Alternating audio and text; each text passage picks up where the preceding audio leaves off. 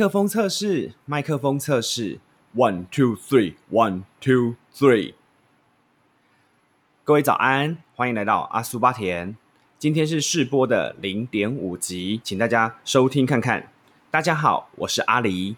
阿苏巴田是一个分享日常生活琐事的小频道，就什么都讲，什么都有，什么都不奇怪，应该吧？今天呢，打算试水温的这一集是讲一下上课时候原本上台发表的议题。那其实后来想一想，觉得很有趣，所以决定拿来当成试播的内容。那这堂课讲的是性别议题。那呃，我们期末报告的时候，老师是希望呢，将你过去所看过的歌曲啊、MV 啊，或是电影、报章、杂志、书籍等等，你写你把它摘录一部分的简介，然后写出心得。那我原本是想写电影《冥王星的早餐》，然后可是呢，后来发现这部片竟然是二零零五年的耶，跟我的原本的写的主题有点差距。所以我后来就改写成“你才女巫，你全你全家都是女巫”。这部片也非常好看，推荐大家去看。那拉回来，我上课讲的这个报告。那我后来发现说，《冥王星早餐》是二零零五的电影。那往后拉了十年，我就很好奇电影界有什么样的改变或创举。结果没想到，二零一五年上映的《丹麦女孩》。这个中间算是见证了电影业的浪潮，呃，不管是性别平权或者是女性主义等等，性别浪潮推到一个高点。那这个高点没有过啦，就是还是一样。好，那今天讲的部分的话呢，我纸本的报告就略过喽。那我现在讲的就是从冥王星早餐到丹麦女孩这十年当中啊，你会发现说，其实性别平权的观念对于我现在生活在这个世界的我们来说，好像很正常，然后好像争取的不是那么的用力。就是你会觉得平权呢？Come on，这应该是正常的状况吧？就其实并不是。这十年来讲啊，非常多的活动跟运动，其实都展现了呃，我们对于性别意识的开启，然后以及进步跟迈进。比如说像最近很红的 Me Too，那再来之前就是有演员呃女演员要求的同工同酬等等。那这一部分是我自己的观察啦，我自己就觉得说，呃，冥王星早餐，他那时候也是讲小男生扮女装，跟丹麦女孩当然是有一点点不一样，但其实你可以发现，整个社会的接受氛围其实更广了。冥王星早餐那时候，那这部片比较轻松，那他的电影是好看的，歌曲也好听，有兴趣的人也可以找来看。那我会。觉得说这部片它传达的能量是蛮正面的，而且也是温暖。因为《冥王星早餐》的主角，他后来也其实找到了自己人生的方向，他不会一直执着在于说他要去寻找他的妈妈，就是万里寻母的概念这样。可是他后来也没有，因为他有了自己的。呃，新生活了，那这个就不再讨论。那丹麦女孩她相对的是比较沉重啦，可是两个很大的议题都是讲到了爱与包容这件事情，以及接纳与自己不同跟独特性的人类这样子。那我就觉得说奇怪，那这次电影业的这十年有这样的浪潮的时候，它同样带动了现实生活中我们的进步跟进化。那其实我也很好奇，比如说像我们同婚专法过啦，然后世界上争取平权的声音也更大了。那生长在这个时代的我们，好像就觉得说，平权，呃，理应是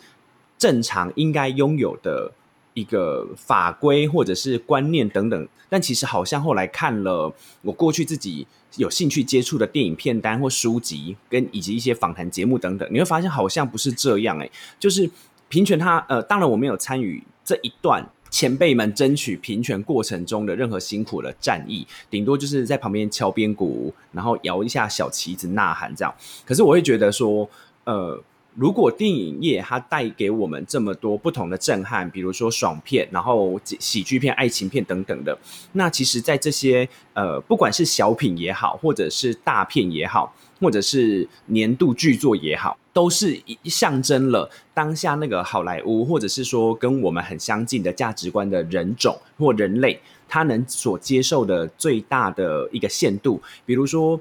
呃，像之前如果推出同志片，很容易就聚焦在肉体啊、情感、情欲上面。那其实，呃，这几年的同志片，你会觉得好像比较走入走入凡间啦，应该这么讲，就是。不会，好像是说我们的爱很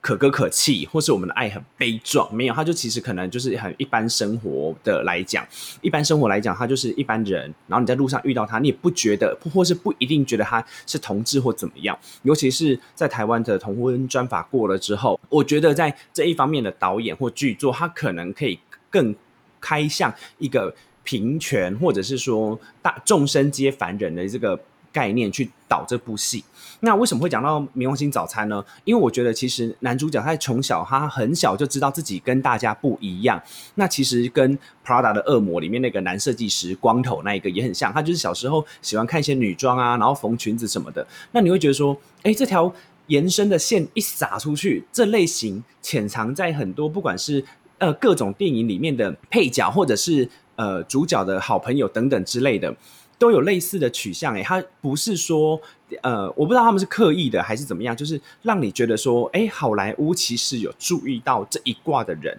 那他从过去到现在，他其实都有穿插一些这种角色或者是情节在里面，那他并没有很刻意的去表现出来说，呃，我们今天就是要。讲一个同志，然后他大红大紫或什么样的故事，他其实没有，他只是就默默让你知道说，哦，有这样的人，那他们的心境转折什么之类的去转变。那这个部分的话，其实让我蛮震撼，就是哎，好莱呃，过往虽然说好莱坞或时装业、时尚业界是最多这样子同志族群存在的人，但其实呃，像我觉得啦，就是以摊开在大庭广众下来讲。的能见度其实还不到算很高，就像是你会觉得说，哦，异性恋谈情说爱电影很正常，那它甚至是喜剧什么之类的。可是如果是同志的话，它可能就变得有点像是，呃，一点点的悲情或是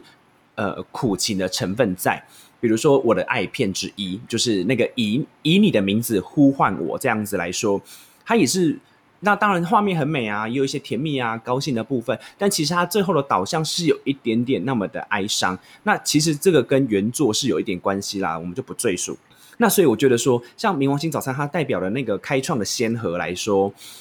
啊，我讲先河，他开创的这个部分来说的话，它其实并不是要唤醒当代社会的一个什么概念，只是他当下有那么样一个作品，在两千零五年那时候，对于我来说是很震撼的。然后加上主角会演，然后那些呃剧中的细节，尤其是男主角遇到渣男的时候，我觉得那都很深刻。可是那个时候并没有办法对于这一部分有更多的琢磨。我觉得一来是社会的风气没有到达那个地步，像那时候还有那那一阵子。两千零五年前后吧，还有一一部很红叫《性爱巴士》之类的，就也就是以性为主题的电影。那可是他那时候造成的宣传就非常的大，甚至有负评。那我觉得说，可能是当下呃那个情况，那个世代的人类，就是比如说我们的长辈什么之类的，他还没有到那么开放，那以至于说一社会一直进步进步到像两千。二二二零二零年的我们，哎，变成说我们再回头去看那些影片的时候，我们觉得稀松平常，以至于说，比如说在现在端出来的一些影片，像性爱成瘾的男人啊，性爱成瘾的女人啊，这些坏等等之类的，我们就接受度稍微比较宽广了一些，然后我们会觉得说，哎，我们可以看到更多不一样的情欲的作品，或者是。性别转换的作品的时候，我们不会那么的有刻意的眼光去看待，所以我觉得这蛮蛮奇特的啦。就是我们的社会跟电影业有有一点点潜移默化我们的价值观，可那不能说它好还是不好，因为我觉得能改变都是好事。可是就是你会觉得说，这个社会的我我们是我们自己在成长，社会也在成长，然后整个我们所谓的电影业界的人员也都成长，可是我们同时都成长到。更一个更进步价值的地方，这个是让我蛮好奇的。那回到我自己的纸本报告来说，我写你才女巫，你全家都是女巫的时候，它所涵盖的命题就更广，就不是只有女性主义，它还跨到了种族跟文化之间。那其实这个更广的部分来讲，呃，我会喜喜欢把它限缩到那个小女孩女主角的身上。你可以去看，从她的眼睛看出去，你就会发现说，哎，好像是呃。男生可以做这些事情，那为什么我们不行？又或者是我们女巫为什么不行？我不要暴雷，反正就是你们自己去看。反正他自己的呃，光小孩的眼睛就可以看到很多我们或他们那个时候习以为常的东西，我觉得蛮有趣的。那所以说。这几部片带给我的震撼，比如说中间还有很多啦，比如说像呃刺青啊、盛夏光年啊，然后男朋友女朋友啊，还有或者是那个谁先爱上他的等等之类的这些很多的电影，或者是像国外的一些同志片，甚至是呃比如说亲爱的初恋等等这些，我觉得他们都有一个很重要的启示是，他们那个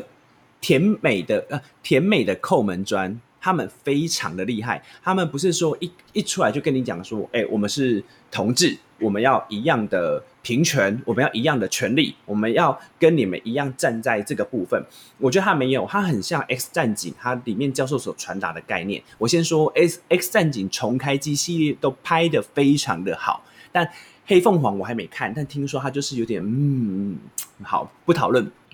那所以我就说，他这个甜美的扣门砖打的非常的。巧妙以及非常厉害，就是说他用各种穿插可爱的小品，甚至是呃转换的方式，有有有可能也是用悲情去引起观众的注意，让你知道说，哎，这些人好像其实跟我一样，哎，他们也是会有朋友伤害啦，然后家人支持啦，或者是说家人反对，朋友支持这些，甚至是他为了呃，你看一个明明是校草，比如说像《亲爱的初恋》好了，校草男主角，我觉得就是校草吧。他明明就是一个这样，呃，也是中产小康阶级哦，就是应该会被我归类成是人生胜利组的人类，他竟然还要为爱情烦恼哎，而且他还要担心那个人不喜欢他哎，我的天哪，这根本不是我们这种卤蛇肥宅可以想象的事情。但是这个也让我觉得很呃很好玩，就是。呃，他这些电影的串联起来，我觉得如果说你也平常有在看这些电影的人的话，应该可以理解我，就是说到他其实就是要串起一种让你觉得同志亦凡人的概念。可是，呃，这个观念虽然我以前大概知道，但是是透过我在性别议题这堂课的时候去写、去回顾我的片单的时候，才忽然发现说，哎呦，不是哎。就是说了性别平权这件事情不是那么理所当然，突然棒就丢在你面前说大家都一样哦，没有，它就是一步一步，好像积沙成塔在慢慢起来之外，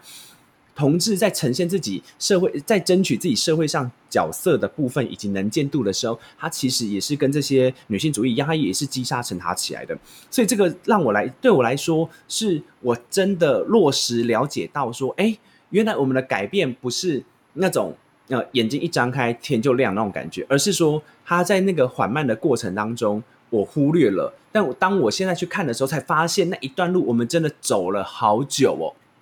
我们要将这个性别平权的概念，或者是两性主义的概念，可能藏在各个电影，甚至是生活的细节当中，慢慢的去拓展，慢慢的去推演，慢慢的去延伸，才有到达今天这样。哎，我真觉得这个蛮有趣的。然后这也是我报告的一部分啦。那当当然后来讲完了之后，我也有提到一点点神力女超人。那我觉得这个是从网络上看来的心得。那我也有一点点共鸣，因为当下我其实看完的时候没有这样想，我只觉得哎，他们为什么那些亚马逊女战士都还是那么漂亮什么的？那是看了网络上的一篇评论，我忘记是谁，可能是 Vivian 或者是呃其他的女性主义的作家的网红网知等等。就讲到说，即使是神力女超人，他们也还是维持了剃毛啊，然后可能修修容修面的这些习惯。那有一点点可惜，就是说这个是我们社会上价值的男性的价值观。那他在这部电影上，即使他们与世隔绝，岛上面有男人，他们也是受到了这种呃潜移默化吗？或者是说受到了这种规范？所以有一点点可惜。那我是看完这一篇之后。这篇心得之后才想说，对耶，呃，就像是呃，我忘记是孙悟空吗？还是呃《西游记》？他们里面有曾经到了女人国，那里面的我觉得其实这个有一点点相似借鉴的地方。可是你就会发现说，其实，在女人国里面，它呃，如果以我们所看过具现化呈现出来的电视剧或者是电影，其实他们那些女生也都是非常的要高逼嘞。我也是觉得很好奇，就是。这个呃，我们好像对于呃女性的一圈女性的形象，或是一整国都是女性的形象，还是有点太平板了。就像是我喜欢的作家，应该呃张慧晶，张慧晶对，她也曾经说到，就是说她有一阵子吃素嘛，很久之前的作品呢，忘记是哪一本书了。但她说让她吃素的时候，呃，其实很多不管是素食店或者是蔬食店。都会有一些，比如说像什么素肉、素鸡、素牛之类的产品。那他就觉得说，这个就是肉食主义者或杂食主义者所看待素食主义者应该要呃，可能也需要有的一部分。但其实呃，就是对于我们来说，这好像也是对素食者的这个概念有点平板太扁平化了，没有更多的可能性，所以我觉得有一点点可惜。那这个部分的话，也是跟我那时候看到的女性主义以及同志性别平权等等这些所投射出来的影像的时候，觉得有一点点扁平化的时候，会有点可惜的部分。可是我觉得难免嘛，因为本来就不是呃导演或是剧作家，本来就不是通才啊，所以他可能有这样的想象也很正常。因为像我有时候想起一些事情，也都很。稀松平常会觉得很扁平，可是其实呃，就是没有多想到那一步啦，所以没有办法说让这个概念更鲜活。那我觉得这可能就是人的极限吧。所以说，在这个部分的话，我突然。忽忽然对这件事情很有感，就是过去十年，当然那是二零一五丹麦女孩嘛，所以现在又往前进了五年，这是将近十五年来我们社会整个社会局势，然后人们的进步。我其实像回头一看，就觉得哇哦，以前你会可能觉得说，哎，我是那我们是走了一公里哦，就不是你，我们可能是横跨了一整片沙漠吧，然后现在才看到说，哇，哎，再走几步前面就是大平泉绿洲。对之类的这种概念呢，所以我觉得蛮好玩的，也让我觉得很奇特。怎么会呃，就是没有在特别不知道是有没有说好，或者是有在背后推动的是这个 moment 有没有这样的一个机制或平台，或者是这是整个世代所谓的共感之类的去推动这个事情，是我觉得很好奇的部分。也当然觉得说观察到这个现象，我很兴奋了。就当然说我们社会还是有。长呃长足进步的可能，对长足进步的可能，以及持续进化的机会，所以让我觉得很兴奋也很开心。以上就是这样，阿苏巴田试播零点五集，我们下次见，再见。